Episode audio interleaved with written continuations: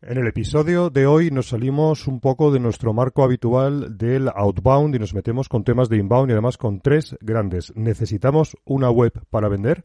A modo de aperitivo, este es el tema de hoy. Adelante. En este canal vamos a aprender sobre cómo vender a empresas con estrategia, método, inteligencia y control. Creado y dirigido por David Navas, estás escuchando Yo también vendo empresas. Bienvenidos.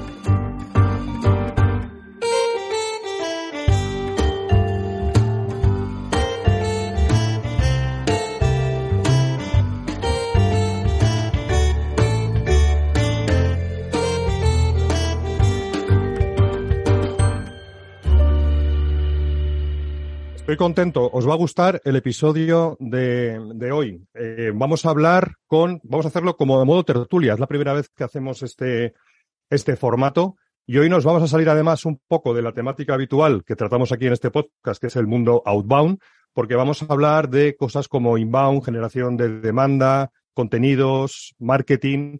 Y para ello tengo a tres eh, invitados de lujo que voy a presentar a, a continuación y a los cuales agradezco mucho que hayáis aceptado la invitación. La venta no acaba con la compra. Sin estrategia digital solo queda digital. Raúl Montal, Montalvo, eres CEO de Smartia. Muchas gracias por asistir. ¿Cómo estás? Un placer, gracias a ti por invitarme y estoy bien, estoy de viernes. Sí, los viernes es un buen día, efectivamente, aunque como siempre digo, para que haya viernes tiene que haber lunes. Bueno, en Smartia eh, hacemos marketing con sentido común, tan sencillo y tan raro como eso. Es un poco el eslogan que traéis. Eh, alquilo mi cerebro para proyectar lo imborrable. Liliana Lorenzo, muchas gracias por asistir. De acto voltaje. ¿Cómo estás? Muchas gracias a ti, David. Y, nada, un placer estar aquí con, vosotros eh, para tomarnos un café y charlar sobre el B2B lo que surja. Así es. Bueno, Acto Voltaje. Eh, somos la compañía itinerante especializada en seducir con marcas, improvisar con métodos e hipnotizar con malabares. Caray. Bueno, dejaré en las notas del episodio los enlaces de los perfiles de LinkedIn de nuestros invitados de hoy y sus páginas web de sus empresas. Bueno, eh, vamos a ver, estrategias de Dark Social. Cuando marketing no existe, ventas, se tiene que buscar la vida. Pablo Ruiz, ¿cómo estás? CEO de Performance Media. Pues muy bien, muchas gracias. Muy, muy contento de poder estar aquí. Muchas gracias por la invitación. Bueno, Performance Media, incrementamos tu facturación dejando atrás el marketing B2B tradicional. Tenía una chuleta, ¿eh? bueno, abro boca. El título del episodio de hoy es a modo de aperitivo para introducir el tema. Necesitamos, en, en el ámbito B2B, una web para vender? ¿Quién dispara primero?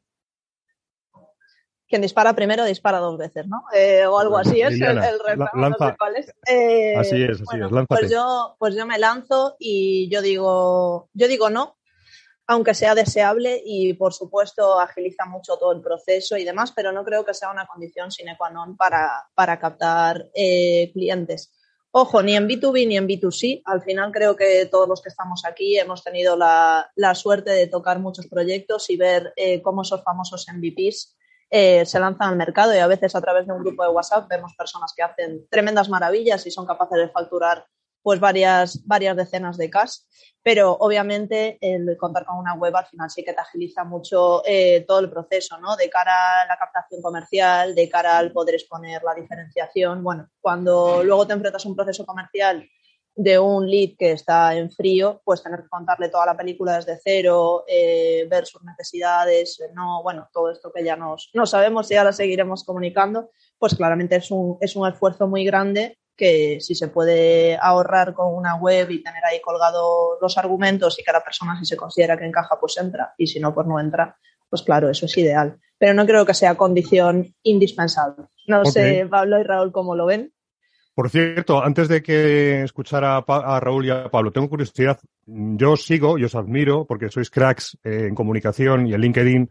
Ya os digo a todos los oyentes que que empecéis a seguir a Liliana, a Raúl y a Pablo, pero una duda, una pregunta así a modo de curiosidad. ¿Os conocíais vosotros? Yo conozco a Lili, sí la conozco, y a Pablo, bueno, de LinkedIn, pero un poquito más. Sí, yo igual. Eh, Sí. Liliana, por favor. Nada, que yo es que tengo un poco la sensación de que, de hecho, me hace mucha gracia porque vemos las estadísticas, ¿no? En LinkedIn, no sé cuántos cientos de millones de personas y al final, pues, eh, parece que todos tenemos a los mismos en la cabeza, ¿no? Que si Raúl Montalvo, que si Pablo Ruiz, que si Juan Mavaro, que si no sé cuánto, ¿no? Vas así como comentando y parece que somos ahí, que solo hay 10, 20. Entonces, sí, yo os conocía a los dos. Muy bien, muy bien. Bueno, y David, claro.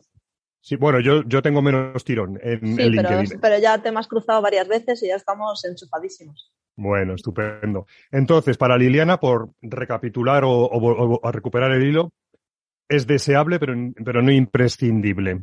Eh, Pablo, ¿tú qué opinas?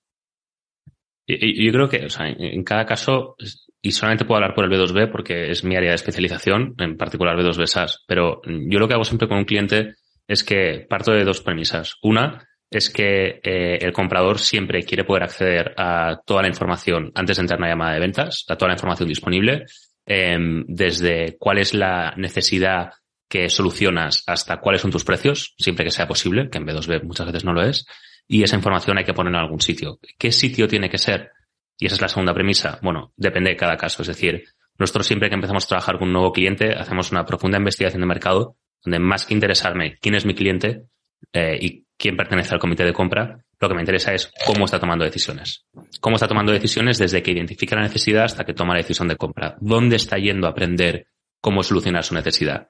Y es lo que me interesa. Está acudiendo a LinkedIn, está acudiendo a Twitter, a Reddit, Quora, Facebook, mm, eh, grupos de Facebook, canales de Slack, compañeros de profesión, página web. Entonces, únicamente cuando podemos validar estos datos, podemos dar una respuesta. Yo parto de la primera premisa, que es que el comprador va a poder va, a intentar acceder a toda la información posible para aprender a resolver su necesidad y los lugares no lo va a hacer. Si es una página web o no, va a depender de cada caso y eso pasa por una profunda investigación de mercado. Pues muy bien, la verdad es que los procesos de venta se han modificado, eh, evidentemente porque los procesos de compra han cambiado. Y hoy, efectivamente, el comprador B2B es un comprador hiperinformado y hay que adaptarse pues un poco a, allí donde allí donde va a buscar ¿no? esa información, pues estar de alguna forma presentes para capturar esa demanda. Ok, Raúl, ¿tú qué opinas? Yo habría, habría empezado como haciendo de gallego, como Liliana ha sido tan, tan drástica, ha dicho no. Yo, habría empezado, depende. Bueno, eso claro. Pero, o sea, siendo, siendo drástico, diría sí, es necesario. O sea, otra cosa es que no la, que no la tenga, por las circunstancias que sean, pero es necesario, pues como tienes una empresa logística, tener un camión. ¿Lo puedes alquilar? Sí, pero no es lo mismo porque no vas a tener el mismo control sobre todo. Eh, ¿Es necesario por qué? Porque si quieres sobrevivir, eh, desinforma a la gente, es, es, una parte de referencia, es como ante la tarjeta de visita. ¿Es necesario darla? No, pero si vas a un congreso sin tarjeta de visita hace 20 años, pues no se va a acordar de ti ni tu abuela, en el mejor de los casos. Entonces, eh, sí, es necesario. Eh, eh, si quieres mantenerte ahí, si quieres eh, morir, no, es como, oye, quiere, decías antes, hágame el proceso de venta. Coño, hay gente que vende usando el proceso de venta de antes, molestando. Mira la Astelco con la llamada de teléfono los sábados y siguen vendiendo. Ahora, eh, esto tiene que cambiar porque ni el público que está al otro lado lo quiere, ni es una forma sostenible de, tener una empresa.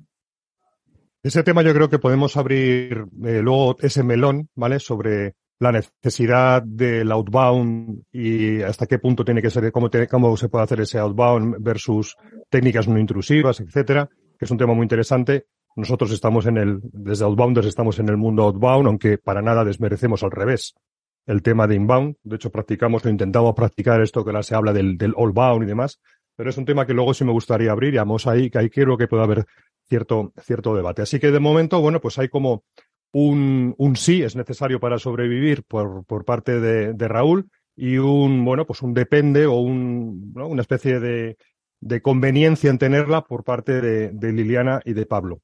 A ver, yo creo, por también aportar un poco mi opinión, yo creo que es un elemento, si no imprescindible, casi, ¿no? Pero bueno. Eh, me gustaría un poco entrar en la parte de, en la parte de, oye, vamos a, a, ponernos en el caso de que, venga, vamos a ponernos en el tema de la página web, vamos a hacer nuestra página web, considerando lo que, bueno, roza lo, imprescindible o, o, podría estar, o podría ser muy, muy deseable tenerla. ¿Qué características tiene que tener una buena página web para comunicar adecuadamente? Mira, solo una. Que diga y transmite la propuesta de valor. O sea, si hace eso, la, hacia, la empresa hacia atrás ya tiene claro de qué va. Y es, es jodido, porque esas empresas no lo hacen. Si tienen claro la propuesta de valor, ya tiene, ya tienen claro de qué va, la su misión y su visión. Eh, si la transmite, o sea, porque no es, no es, ponerla, no es queremos hacer un mundo más feliz. Sí, coño, eh, el mundo de Yuppie, pero no es esto, no estamos en eso. O sea, es, es cómo transmitirlo. Y si lo transmite, es que de verdad se ha metido de, por dentro. O sea, no es yo quiero una web. No, no, no, se ha metido a, a trabajarla de verdad y a ser capaz de entender a quién está al otro lado y demás entenderle para ser capaz de transmitir, porque no, no todo lo que dices es capaz de, de, ser entendible por el otro lado. Pero yo creo que esa, si tienes eso, todo lo demás acaba funcionando. Muy bien. Sí. Además, para, para plasmar esa propuesta de valor y ahí hilando con lo que decía Pablo, hace falta una investigación profunda de a quién quieres vender. Claro. Sí, sí, sí, sí ¿no? completo.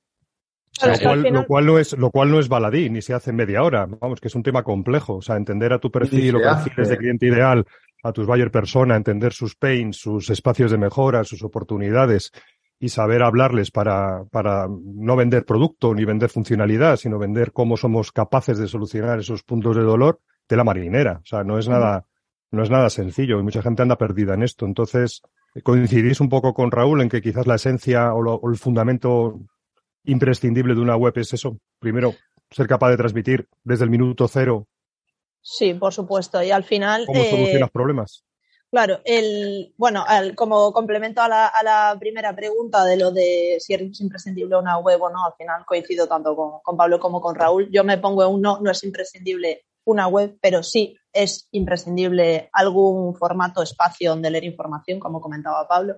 Pero aquí creo que tenemos que diferenciar muy bien. Eh, no me voy a meter en los depende, que aunque sería muy tentador, pero realmente ya sabéis que sí, depende del tipo de proyecto, depende de los servicios, depende de, del público. Hasta aquí no estoy diciendo nada, pero creo que sí que podríamos diferenciar a nivel servicios entre esos servicios eh, que ya tienen una necesidad creada el, el usuario y te busca o unos servicios en los que la persona no es consciente de que te necesita. Y aquí si estamos hablando o si podemos hablar de transformación digital, de digitalización y demás, creo que todos hemos vivido un poco ese proceso, ¿no? De decir, yo tengo enfrente a un proyecto que sé que le vendría de maravilla hacer H, a instalar un CRM, que es algo de lo que habla mucho Raúl, Claro, pero si esa persona no está en un punto de, de, ser consciente de que lo necesita, por mucho que tú dejes claro la propuesta de valor, mm, el, el, activar o el que esa persona diga, bueno, pues puede ser que sí, es una cosa muy compleja. Entonces, aparte de la propuesta de valor, creo que, que es realmente importante el entender qué tipo de persona va a utilizar tu servicio realmente y en qué punto tiene que estar esa persona para llegar a contratar ese servicio. Porque a veces pasa, y esto es mucho de, producto, ¿no? Pero pues que queremos vender y decimos todas las bondades que tiene ese producto, pues que la persona que tienes enfrente ni siquiera se lo ha planteado. Entonces, mmm, va a estar muy clara la propuesta de valor, pero si el que lo lee pues todavía no sabe que lo necesita, pues estamos un poco haciendo pan con una olla, ¿no? Entonces, un poco como complemento. La propuesta de valor y, y los famosos, esto es para ti, sí, eh, que es, es, muy manido en el tema de las landings y demás, y ya cada vez se le van otros formatos, pero que la persona se visualice utilizando tu, tu servicio. Bueno, estoy de acuerdo contigo.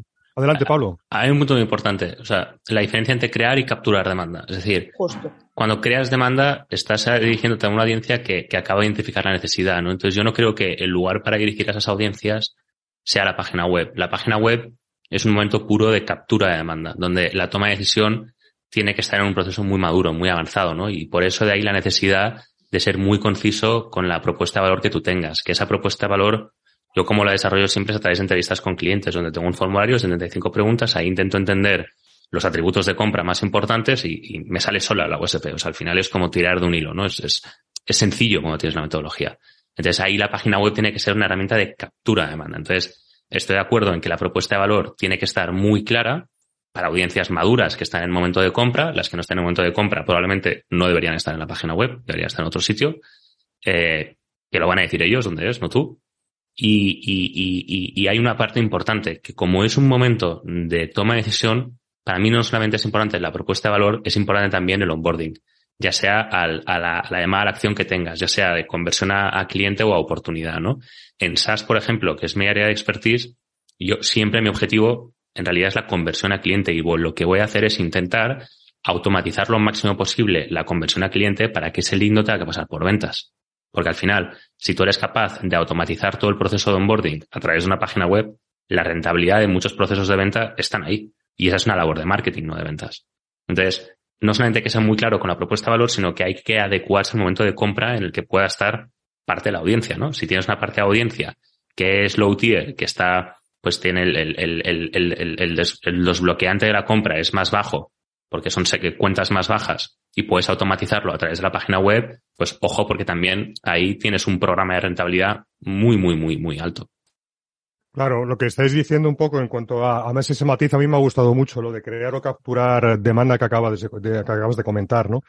Eh, tiene que ver también mucho esa creación, esa creación de la demanda con el momento en el cual el cliente, como decía Liliana, tenga o no tenga percepción de problemática, porque para vender hacen falta dos condiciones. Uno, que exista el problema, ¿vale?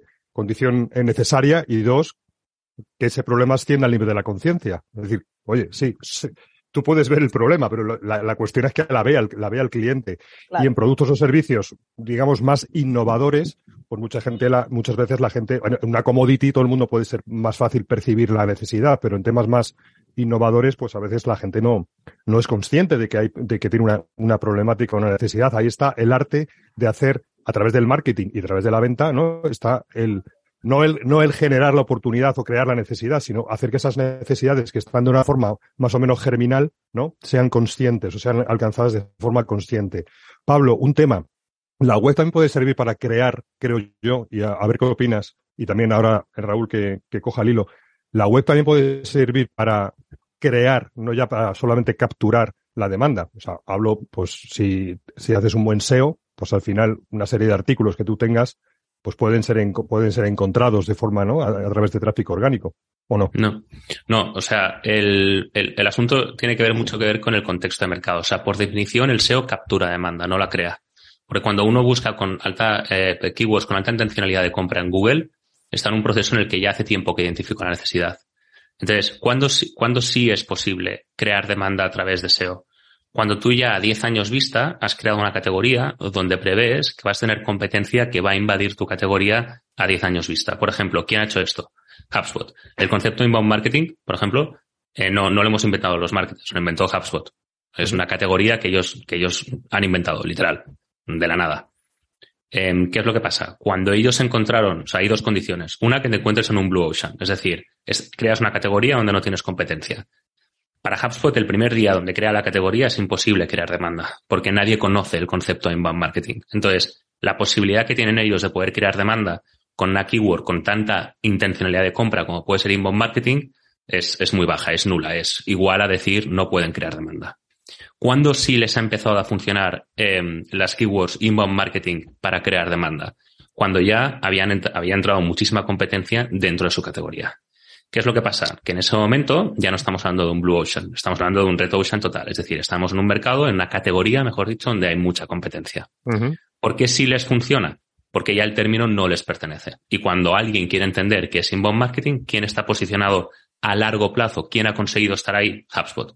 ¿Cuál es el problema? Que sí que es cierto que pueden crear demanda, pero que han tardado 10 años, por ejemplo, eh, eso por un lado. Entonces, el, el, el, poder crear demanda a través de un SEO es una estrategia que funciona con dos requisitos. Uno, que estés en un Blue Ocean, donde creas una categoría en la que no hay competencia. Dos, que tengas una estrategia a 10 años vista. De forma que tú ya prevés que tu categoría va a ser dominante, van a entrar otros players en tu categoría que van a ayudar a difundir precisamente esa categoría y tú lo que quieres es posicionarte a 10 años vista. Entonces sí que una estrategia SEO podría crear demanda. ¿Cuál es el problema? Que cada día menos la identificación de una necesidad pasa por Google. O sea, cada día más, cuando yo hago entrevistas a clientes, me doy cuenta de que cuando un comprador B2B identifica una necesidad, ¿verdad que hace nada el, un directivo de Google decía, la generación Z ya no busca en Google, busca en TikTok? Bueno, no hay que irse a la generación Z. Nosotros los que estamos aquí, y cualquier persona, cualquier comprador B2B de entre 35 y 55 años, cuando identifica una necesidad B2B, muchas veces muchas veces, el 80% de las veces ya no va a Google. Identificas necesidad en LinkedIn.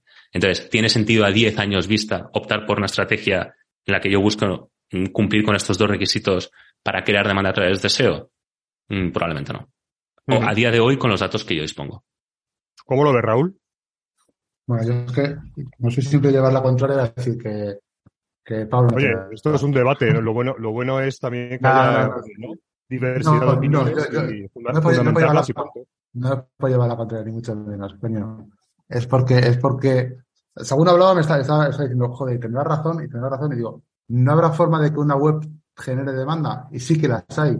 Imagínate que tienes una web que por lo chula que sea se convierte en viral. Eh, y eso atrae demanda. ¿Por qué? Porque lo que se muestra puede ser parte de tu servicio. Te pongo un ejemplo, además, que me parece súper chulo. Eh, Social Mood es una agencia que hace content y su web es un PDF descargable. Es cojonudo. O sea, es una forma brutal de generar demanda. ¿Cómo, cómo conoce la gente eh, la web? Por SEO no, porque es un PDF descargable. Lo conoce porque otras personas hablan de la web. Entonces, ese puede ser, puede ser una forma de generar demanda eh, incluso para gente que todavía no, no, sabía que se podrían hacer cosas diferentes en, en, formato web. Y a partir de aquí pueden haber miles de ellas. Puedes tener una web que tenga un contenido, eh, imagínate, tienes una web que tenga un contenido que solamente se, muestra en la web, es de vídeo, aunque pueda estar en YouTube, en YouTube no lo muestra, es un vídeo privado y solamente en la web lo ves. Y eres un eh, filmmaker. Ahora, ahora, por ejemplo, en Instagram hay un par de personas que lo que hacen es anuncios, eh, anuncios no pagados para marcas y al final consiguen trabajar para esas marcas. Lo mismo podrían moverlo eh, a nivel de web. Con lo que consiguen es viralidad, de realmente sus cuentas no son referentes, sino que consiguen que la gente pues le dé, haga cosas chulas eh, o lo consiga una cosa chula y lo comparta. Y al final acaba llegando a la marca. Entonces, creo que es que, creo que vuelvo a vuelvo al depende, nunca es no o sí. Hay veces que quizás. Sí, bueno, son casos donde lo que prima es una alta innovación en la comunicación, ¿no? A través de la, de la web y por eso se está consiguiendo. Es verdad que son hoy por hoy son casos más más raros y, pero bueno, sí, en esos casos que tú expones, pues de hecho están están están generando cierta cierta demanda, mucha. No lo sé, yo no yo no conocía esta este tema de social mood, iré iré a, iré a mirarlo. Pablo, pero son, pero son excepciones.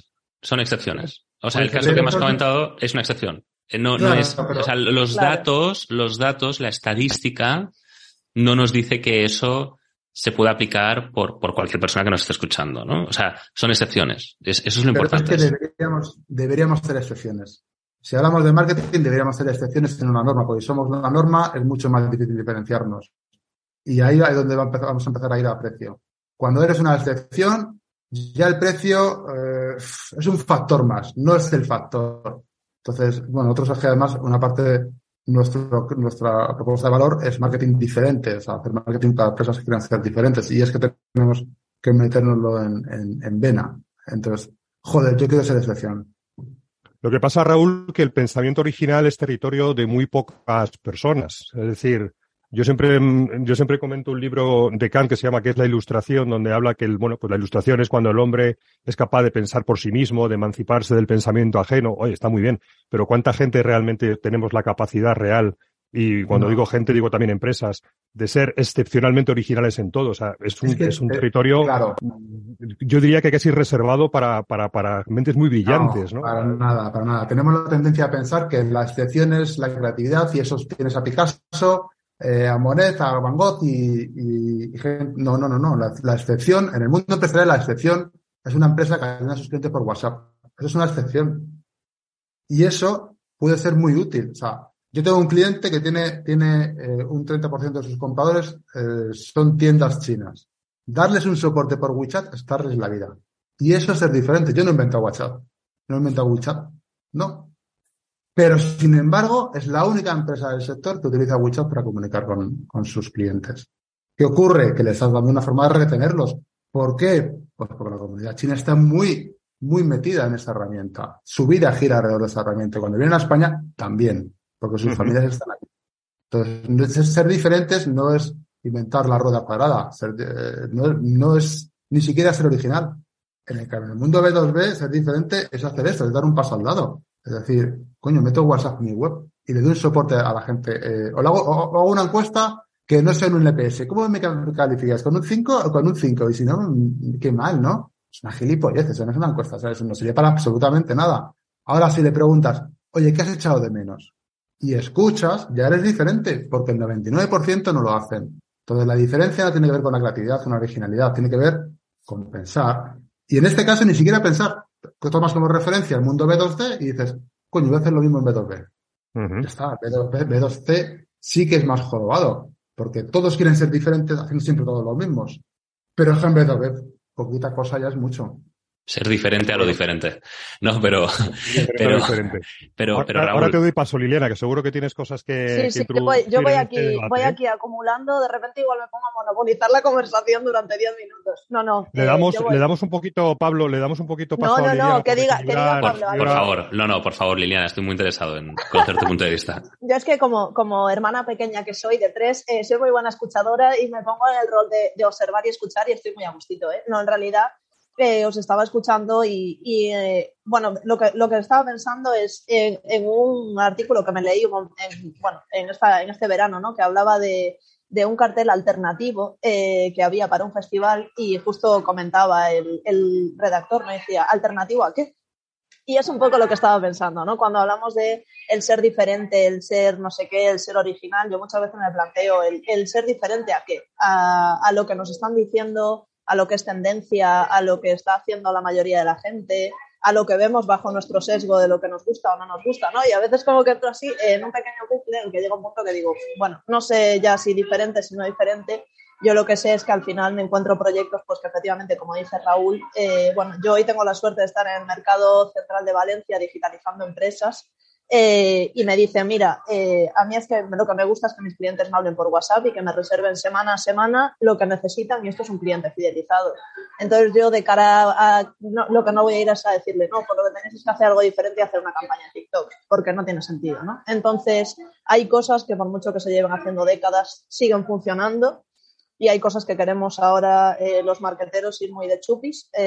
yo me incluyo, que soy la primera que me meto en un storytelling que solo entiendo yo y, a veces queremos hacer cosas tan, tan, tan originales que se nos olvida un poco lo que es la base, ¿no? Que es el saber a quién estamos atendiendo y que esa persona nos elija a nosotros. Y punto, no hay más. Y para muestra, eh, putos modernos, que ya eh, no me voy a poner aquí a rajar, que al final han abierto una tendencia y, son pioneros en una forma de comunicar y eso ya les honra y muy bien, pero creo que todos eh, de cara a querer eh, marcar esa diferencia, a ser tan originales, a ser tan disruptivos, eh, pues hemos visto empresas que se han subido a la línea de comunicación de putos modernos y que no le pega absolutamente para nada, ni tiene sentido, ni viene al caso, ¿no?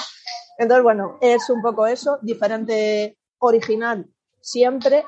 transmitir la propuesta de valor real creo que siempre es una buena opción y no cubrirlo de, de palabrería que a veces es, es barata y no dice nada y, pero sobre todo eso, el, yo creo que hay que pensar en funcionalidad, porque estamos saturados ya de, de campañas creativas, de comunicación y tal, y lo que queremos es que nos lo pongan fácil. Y yo últimamente lo que me estoy dando cuenta, como tengo bastantes necesidades de servicios, y lo que me estoy dando cuenta es que el Google My Business me está salvando la vida y digo, mira, pues estoy buscando algo, necesito que esté cerca y en Google My Business leo a alguien que justo ha hecho ese servicio y pues mira, y, no, ha, no, ha, hecho falta esa persona, no entro ni en su web, no entro en nada, ¿no?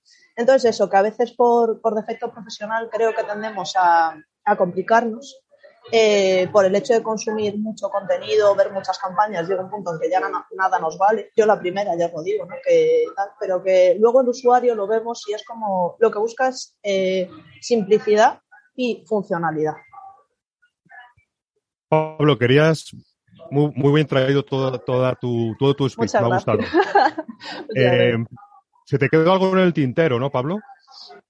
Sí, que yo creo que cuando estamos hablando de algo diferente, en realidad estamos atacando un, algo que es básico en marketing y, y que, que, que, para mí es lo que guía cualquier estrategia. Es que muchas veces cuando hablas con otros marketers, no, no digo que sea el caso aquí para nada, ¿eh? todo lo contrario, te das cuenta que intentan implementar sus embudos, ¿no? O sea, hay una gran diferencia entre implemento mi embudo y me adapto a una forma de tomar decisiones. Es decir, es, es muy distinto coger y decir, va, ejemplo práctico, eh, meto una campaña de, mm, de social ads, landing page, formulario y va, empiezo a meter leads en ventas para que les contacten.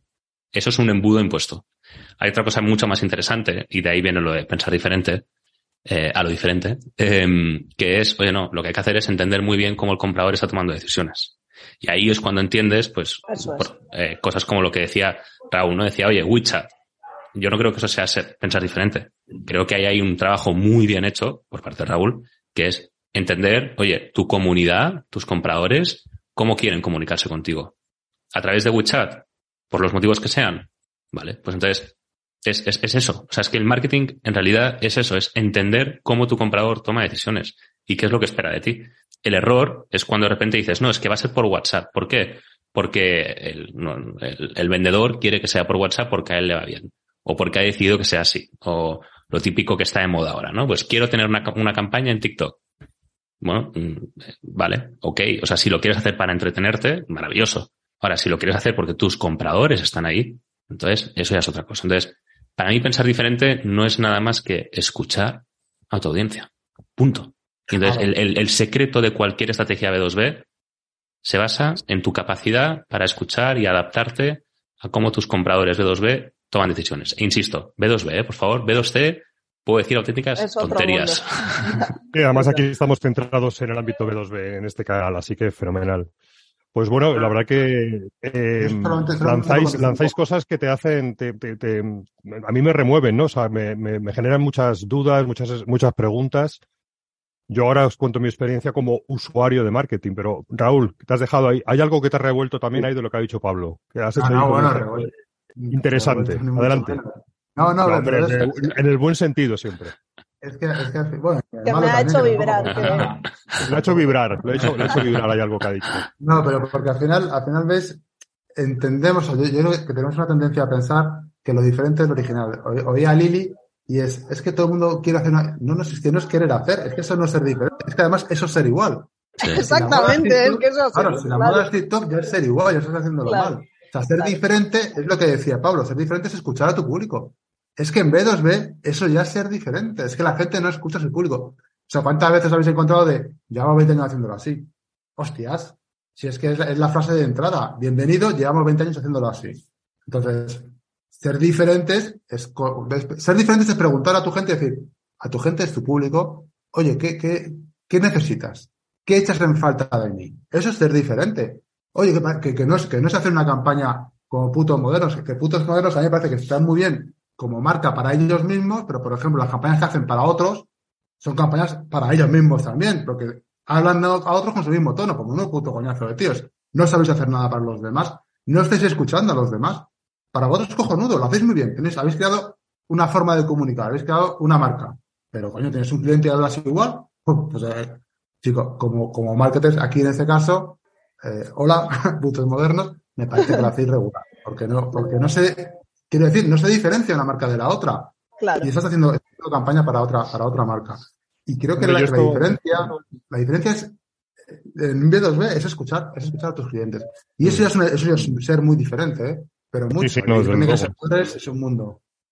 A ver, nosotros desde, desde Outbounders, que lo que hacemos es crear maquinarias de, o sistemáticas de, de venta, de venta eh, outbound, Claro, lo primero que hacemos es, el primer pilar es la estrategia go-to-market en función del perfil de cliente ideal al que te diriges. Pues es que dedicamos casi cuatro o cinco semanas a eso. Y eso pasa, entre otras cosas, por empezar a entrevistar a clientes o a potenciales clientes. Porque es que hay que adaptar el messaging. Me da igual que ese messaging luego vaya a ser utilizado en inbound, en una página web, en un contenido, o en una llamada telefónica o en un correo electrónico de prospección. Pero tú tienes que crear un messaging potente adaptado a los pains. Y es que para eso es imprescindible escuchar, atender, entender. O sea, si la venta, yo siempre lo digo, ¿no? Es como un mantra que, que tengo. Si, si nosotros nos interiorizamos, yo me lo creo, es que es una cuestión un poco de cada uno, pero si yo me creo y me lo creo que vender es ayudar a solucionar problemas, ¿cómo cojones vamos a ayudar si no comprendemos? ¿Alguien me lo puede explicar? O sea, si yo no lo comprendo, ¿cómo, cómo voy, a, cómo voy a ayudar? ¿No? Entonces, esa, es la primera clave y, es, y eso es lo primero que hay que darle la vuelta a, los, a, los, a los clientes que ambos tenemos, vosotros desde, el par, desde la parte más inbound y yo desde la parte más outbound. Pero es que se, eh, la base es, la misma. La base es exactamente la misma. La base es conocer al cliente. Exactamente. es, es, conocer, es entender, intentar comprender. Y luego conocer a sus clientes, porque a veces que la gente da servicio, como decía Pablo, Oye, pues yo, hago SEO, yo hago un cliente, ¿qué tengo que hacer SEO? ya, pero es que SEO, o sea, SEO es un silo de marketing. Y si, y si no es capaz de ver más allá, eh, no es capaz de hablar con SEM, pues igual tienes un problema. No es capaz de hablar con performance, pues tienes otro problema. Y al final tienes un montón de, un montón de silos que no se comunican y coño, el, marketing no funciona. No, coño, no funciona porque no está bien dirigido. Porque una estrategia no son tácticas. Y es que yo creo que ya a nivel, de. A ver, una estrategia, una estrategia no son tácticas. A ver, desarrollame esa frase que va a molar. Ah, pues es muy fácil. Es que una estrategia es la forma de conseguir un objetivo. Y dentro de la forma de conseguir un objetivo habrán diferentes tácticas, pero siempre la estrategia está encima. Entonces, en el momento que se olvida, se olvida el, objetivo global y se va, y se va al puntual, pues acabas de perder tu, tu, tu, visión estratégica, la has perdido. Vamos, me, la, me, la, voy a hacer, me la voy a hacer propia, eso de la estrategia y las tácticas. Te regalo una camiseta cuando quieras. bueno, muy interesante. Oye, otro tema. A ver, nosotros, experiencia ya mm, fuera del ámbito de especialidad. Nosotros no somos expertos en Outbounders, no somos expertos ni damos servicio a nadie en tema de empresas, en tema de, en tema de inbound, de marketing. No, no, somos usuarios. Intentamos eh, captar eh, o capturar demanda a través de mm, acciones outbound, pero también nos batimos el cobre intentando generar contenidos y valor, eh, pues allí donde pensamos que nuestros clientes, bueno, pensamos o tenemos la constancia de que están, que fundamentalmente pues es en LinkedIn, ¿vale? Pues como seguramente es en vuestro caso, es en YouTube, es en, tema de podcast, ahí estoy un poco con el término este que ahora Pablo le voy a pedir que nos lo aclare de dark social, ¿no? Pues eh, ahí, ahí intentamos. Nos cuesta un montón. Somos tres personas, Eduardo Laseca, Francisco Javier López y aquí un servidor. Y generamos mucho contenido, mucho. Mucho. Solamente este podcast hay, se hacen dos o tres episodios al mes. El, Tito Javier todos los días publica un post en LinkedIn, mínimo. Genera artículos, newsletters. Eduardo es un tío que escribe menos, pero tiene un tirón de la hostia, 20.000, 30.000 eh, visitas a sus, a sus publicaciones. Nos cuesta mucho trabajo. Hablamos de muchos temas que son relevantes para nuestra audiencia, eso sin duda. Ahora, en la realidad, ¿Capturamos mucha demanda a través de todo este esfuerzo? Yo aquí en el podcast tengo 2.000 suscriptores. Mm, me llaman a mí gente todos los meses diciéndome, David, te he encontrado. No. Javier publica, ya os digo, un post al día. Un post, echarles un vistazo, Francisco Javier López. No son baladí sus posts. Le escriben todos los días personas o todas las semanas diciendo, Javier, eh, no, captura demanda. Sí, pero, ostras. Es decir, todo este esfuerzo a, través de, la publicación de, post en el blog. Pues sí, mira, ayer me llamó un cliente y me dijo, ¿cómo, cómo nos has encontrado? Nos has encontrado en Google. Cliente importante para nosotros. Perfil de cliente ideal, punto. Vamos, eh, una empresa SaaS potente. Pero a mí me llegan uno de estos cada dos o tres meses. Es decir, esto, esto cuesta un huevo menos de lo un huevo. Lo que haces, lo que haces es lo que cuesta. Lo que, lo que no haces, que es lo que no cuesta, es lo que te genera clientes. O sea, lo más jodido es generar contenido. Lo más complicado. En todos los niveles. Y más aún, como, como, dices tú, en diferentes canales. Eso es, o sea, tener la rutina, eh, hacerlo todos los días por norma, ser constante. Esa parte es la que más cuesta. ¿Qué es lo que ocurre? Eh, te ocurre a ti, te ocurre, y le ocurre a un montón de gente. Es, coño, genero, genero un montón de contenido eh, SEO, por ejemplo. Y volvemos a lo mismo. He hecho una táctica. ¿Hay que hacer SEO? No, no, no, no. Hay que hacer clientes. Oye, ¿tus clientes buscan en Google? Sí. Entonces vamos a hacer SEO. Pero cuando un cliente busca en Google, busca una solución. Entonces llega la ley y se pira. Entre medias tienes que hacerle ver que tú eres el que ofrece esa solución. Que esa solución contigo funciona mejor. Y aprovechar ese SEO para generar reputación, visibilidad y demás. Y muchas veces se nos olvida, decir, una llamada a la acción. O sea, por ejemplo, tu, podcast.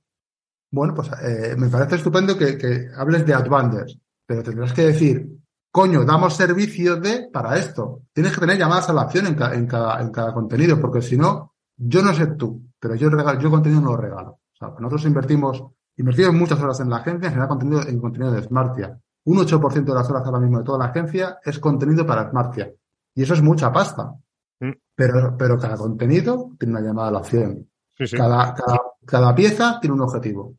Unos son visibilidad, otros son conversión, otros son leads, otros son, eh, bueno, pues estar en donde tienes que estar. a ver, nosotros esto lo vemos como una estrategia más a medio, a medio largo plazo, ¿no? El tema de todo, todo, este esfuerzo que estamos haciendo. No quiere decir que no, que no generemos o que no capturemos demanda, la generamos y la capturamos. Pero si solo, y aquí si, si queréis, ahora dais vuestra opinión y abrimos otro melón si nos da tiempo. A lo que voy es, si yo, si nosotros solo tuviéramos que vivir de lo que generamos a través del contenido, una u otra forma, hace tiempo que estaríamos muertos. Yo, yo solo ahí, de abro el melón de la necesidad del outbound. Pero quizás, Yo, yo solo vivo de crear demanda. O sea, el, eh, el, el 95% de los clientes que tengo, clientes, no leads, vienen a través de mi podcast. Y genero muchas oportunidades al mes. Muchas. Voy a Eh, fijarme, voy a fijarme bien en, en cómo lo haces. y tenemos una ratio de, tenemos una, una, una pipeline velocity muy buena. O sea, en, en seis meses generamos mm, 500.000 euros de pipeline velocity. Tenemos una ratio de conversión del 30% con una velocidad rapidísima. Pero porque creamos demanda. O sea, yo, a ver, aquí hay un punto muy importante. No- Nosotros cuando, cuando analizamos en nuestra página web, nuestras tres principales fuentes de tráfico son tres. Tráfico directo, social y organic. Las conclusiones lógicas deberían ser invertir más en SEO, en social ads y, y en well search. Cuando hablo con mis clientes les pido que hagan self-attribution, me dicen que el 95% viene a través de mi podcast y el 5% a través de LinkedIn. Normalmente para mí un lead que viene de LinkedIn es, es low intent. Es low intent porque está poco, está, está poco cualificado, está en un proceso de compra, en un proceso de toma de decisión todavía muy joven. Cu- ¿Cuál es el tema? El, el, el que lo avanzabas antes con el tema del Dark Social. El comprador identifica necesidades y aprende a cómo resolverlas en el Dark Social. Dark Social son todos los contenidos no atribuibles. ¿No? Entonces. eh, A ver, esto- perdona que me, eh, en la palabra no atribuible, eh, no, sé, no sé qué te refieres. ¿Qué quiere decir contenido no atribuible? pues que ningún software de atribución te lo va a poder rastrear. Es decir, si tú vas a Google Analytics o cualquier otro software de atribución e intentas entender eh, cuál ha sido la journey de tu comprador para llegar a tomar una decisión de compra, no vas a poder rastrearlo. ¿Por qué? Porque no es el negocio de las plataformas donde han consumido esos contenidos. No es el negocio de Spotify, no es el negocio de Apple Podcast, no es el negocio de YouTube, no es el negocio de eh, un blog como Reddit, Quora, no es un negocio de Twitter, por ejemplo, decirte de dónde vienen y a dónde van los usuarios, ¿no? En el caso de YouTube ya sé que, es una zona un poco gris, pero no, no, no, no, no en ese sentido. Entonces, el, comprador, si tú eres capaz de, de- posicionarte en el mismo lugar en el que el comprador identifica la necesidad y aprenda cómo resolverla, tú creas tu categoría, como hizo, vuelvo antes, a HubSpot con Inbound Marketing, y lideras la categoría a través de tu punto de vista único, donde eres capaz de crear una comunidad a la cual tú vas nutriendo, vas aportando valor con contenidos que realmente hablen sobre la solución a su necesidad, entonces creas demanda. O sea, 100%. Y puedes vivir única y exclusivamente de eso. Tanto a nivel orgánico como nivel, como nivel paid para escalarlo. ¿En, en qué plazo, Pablo? De- depende del presupuesto. O sea, O sea, si lo ¿cuánto, haces- cuánto, ¿Cuánto es la...? Ya sé que esto es difícil de responder. Mm. Porque eh, sí, puedes vivir de la generación de demanda a través de este tipo de técnicas. Pero ¿cuánto tiempo necesitas cuatro o para, seis para meses. poder hacerlo? Cuatro, Cuatro, cuatro. meses. Cuatro o seis. Si, Para si tienes cubrir- presupuesto para- para... para escalar, menos. Para cubrir toda la demanda que necesitas. Sí, 100%. Ok, habrá que, habrá que, habrá, habrá que hablar contigo más despacio y con vosotros más despacio. Seguramente, evidentemente, nosotros en la parte de inbound, pues no estamos haciendo las cosas del todo bien, ¿vale? Porque nosotros, si tuviéramos, insisto, que, vi- que, vivir solamente del, del- de lo que se genera por, por inbound, no, no viviríamos. Necesitamos complementarlo y mucho con la parte outbound. Liliana, ¿tú qué opinas? Pues yo opino que, bueno, y justo con lo que acaba de decir Pablo, creo que, que ya como que hacemos el, el pastel completo, ¿no? Que al final es una cuestión de, de entender quién nos está leyendo y qué es lo que estamos contando. Que a veces parece que cae de puro cajón, ¿no? Pero LinkedIn, eh, yo lo amo, sabéis que estoy ahí hasta en la sopa y es mi red social favorita, sin ningún tipo de Top duda. De Voice, Top Voice en LinkedIn. Top Dios mío, Top Boy. Sí, sí, no, pero que estoy todo el rato ahí en LinkedIn y, y es la red social que más uso, pero creo que pasa como en todas las redes sociales, ¿no? Que todos nos hemos dado cuenta de la oportunidad eh, y todos estamos ahí contando cada uno nuestras historias y realmente es muy complicado diferenciarse, hacerse un hueco, conectar con la persona que te lea, que esa persona esté en el punto que te necesite, etcétera, etcétera. ¿Qué es lo que hay que confiar? En que con todo ese contenido os estéis ubicando en el top of mind de esa persona, de un posible comprador, que a lo mejor ahora mismo no, no os está escribiendo, pero que dentro de X meses os dice, oye, a mí me pasó pues esta semana. Lili, mira, que llevo no sé cuánto tiempo leyéndote en la sombra, de hecho, porque nunca había interactuado con mi contenido, y resulta que ahora hay aquí un restaurante en Finisterre que quiere un rebranding y que me ha acordado de ti. Y digo, joder, pues mira qué maravilla. Entonces, creo que a todas estas cosas, al inbound, hay que darle, hay que darle cariñito y paciencia y más eh, todo lo que venimos hablando en, este, en esta charlita, cuando estamos hablando de servicios que implican implican movimiento, implican reestructuración a veces, implican cambio de mentalidad, implican una serie de cosas porque son servicios de marketing, de digitalización, no es compras unas zapatillas que son muy chulas, te las compras y se acabó la historia, ¿no? Sino ahí pues sería un poco, un poco más ágil. Y, y, identificar, cuanto más se acota la propuesta de valor, creo que es mejor, el abanico de servicios más bien. Cuanto más claro está la propuesta de valor, mejor. Cuanto más acotado está el abanico de servicios, mejor. Y si realmente pudiéramos llegar a un punto de ultra especialización en un servicio, eh, creo que ahí cambiaría mucho la dinámica que hay en LinkedIn, porque al final pues marqueteros das una patada y, os salimos ahí cuatro mil millones de marqueteros a hablar y se da otra patada y somos todos ultra creativos, otra patada y un montón de, gente de comunicación y vemos como hay perfiles que están muy posicionados en, en, temáticas concretas como a lo mejor pues el growth hacking o en este caso dark social me parece un concepto muy interesante y yo nunca lo había escuchado hasta, hasta que empecé a cotillar a Pablo entonces es mucho más fácil entrar por ahí. Y ahora se me acaba de parar aquí un grupo de adolescentes. Aquí se te, ha, se te metido un grupo de gente ahí, ¿verdad? Y se, se les oye. Dice, cállaros, coño.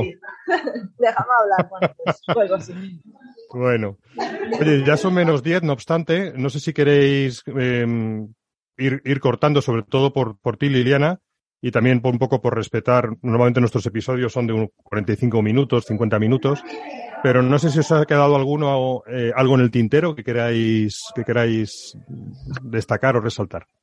A ver, yo, yo por, por, cerrar un poco el círculo de esta primera, de esta última pregunta es, eh, sí, efectivamente, el análisis que, que hacías eh, es correcto, Pablo, porque si analizas solamente la fuente de tráfico, pues, eh, bueno, pues tendrías que invertir en eso.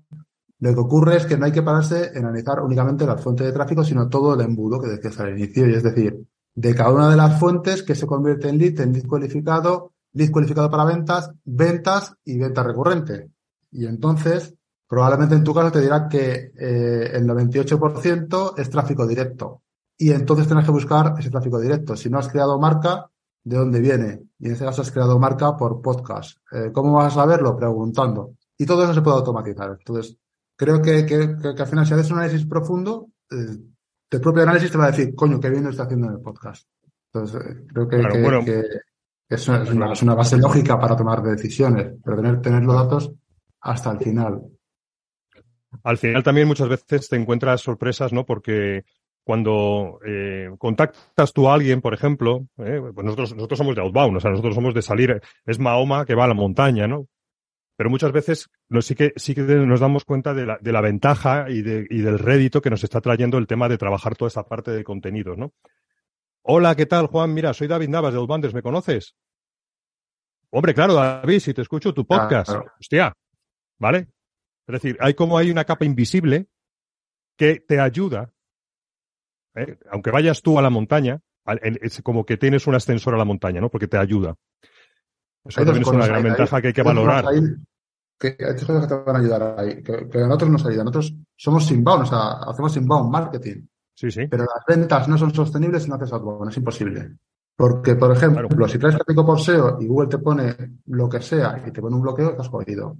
Si de repente eh, mañana Twitter, por, por ejemplo, lo, lo, adquiere Elon Musk y todas las circunstancias desaparecen porque todas se centran en cómo funciona la red ahora, estás perdido. Si eh, Apple cierra el canal de podcast, pues eh, estás jodido.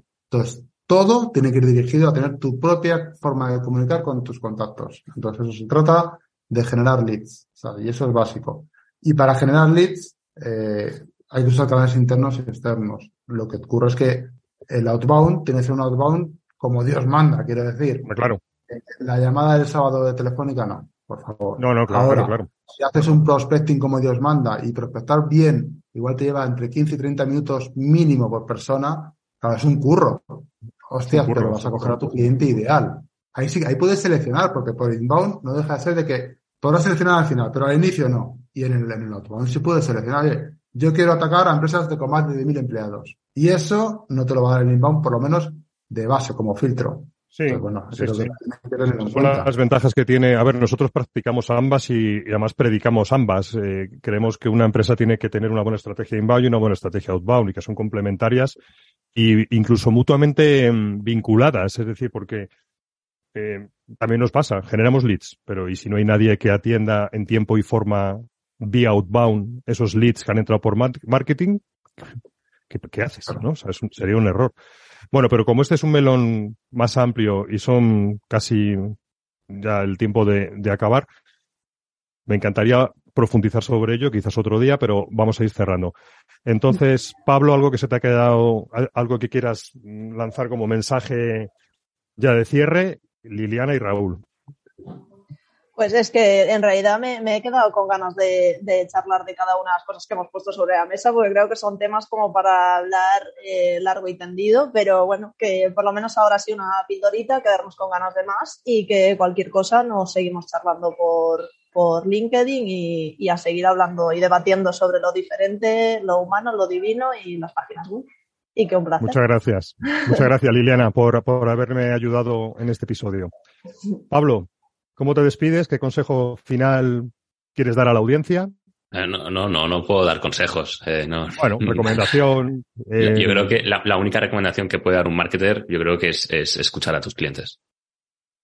Con eso nos hemos quedado y ahí estamos todos plenamente de acuerdo. Pues igual, Pablo, te agradezco mucho tu ayuda. al revés, este- gracias a mí este por, gracias a ti por contar conmigo.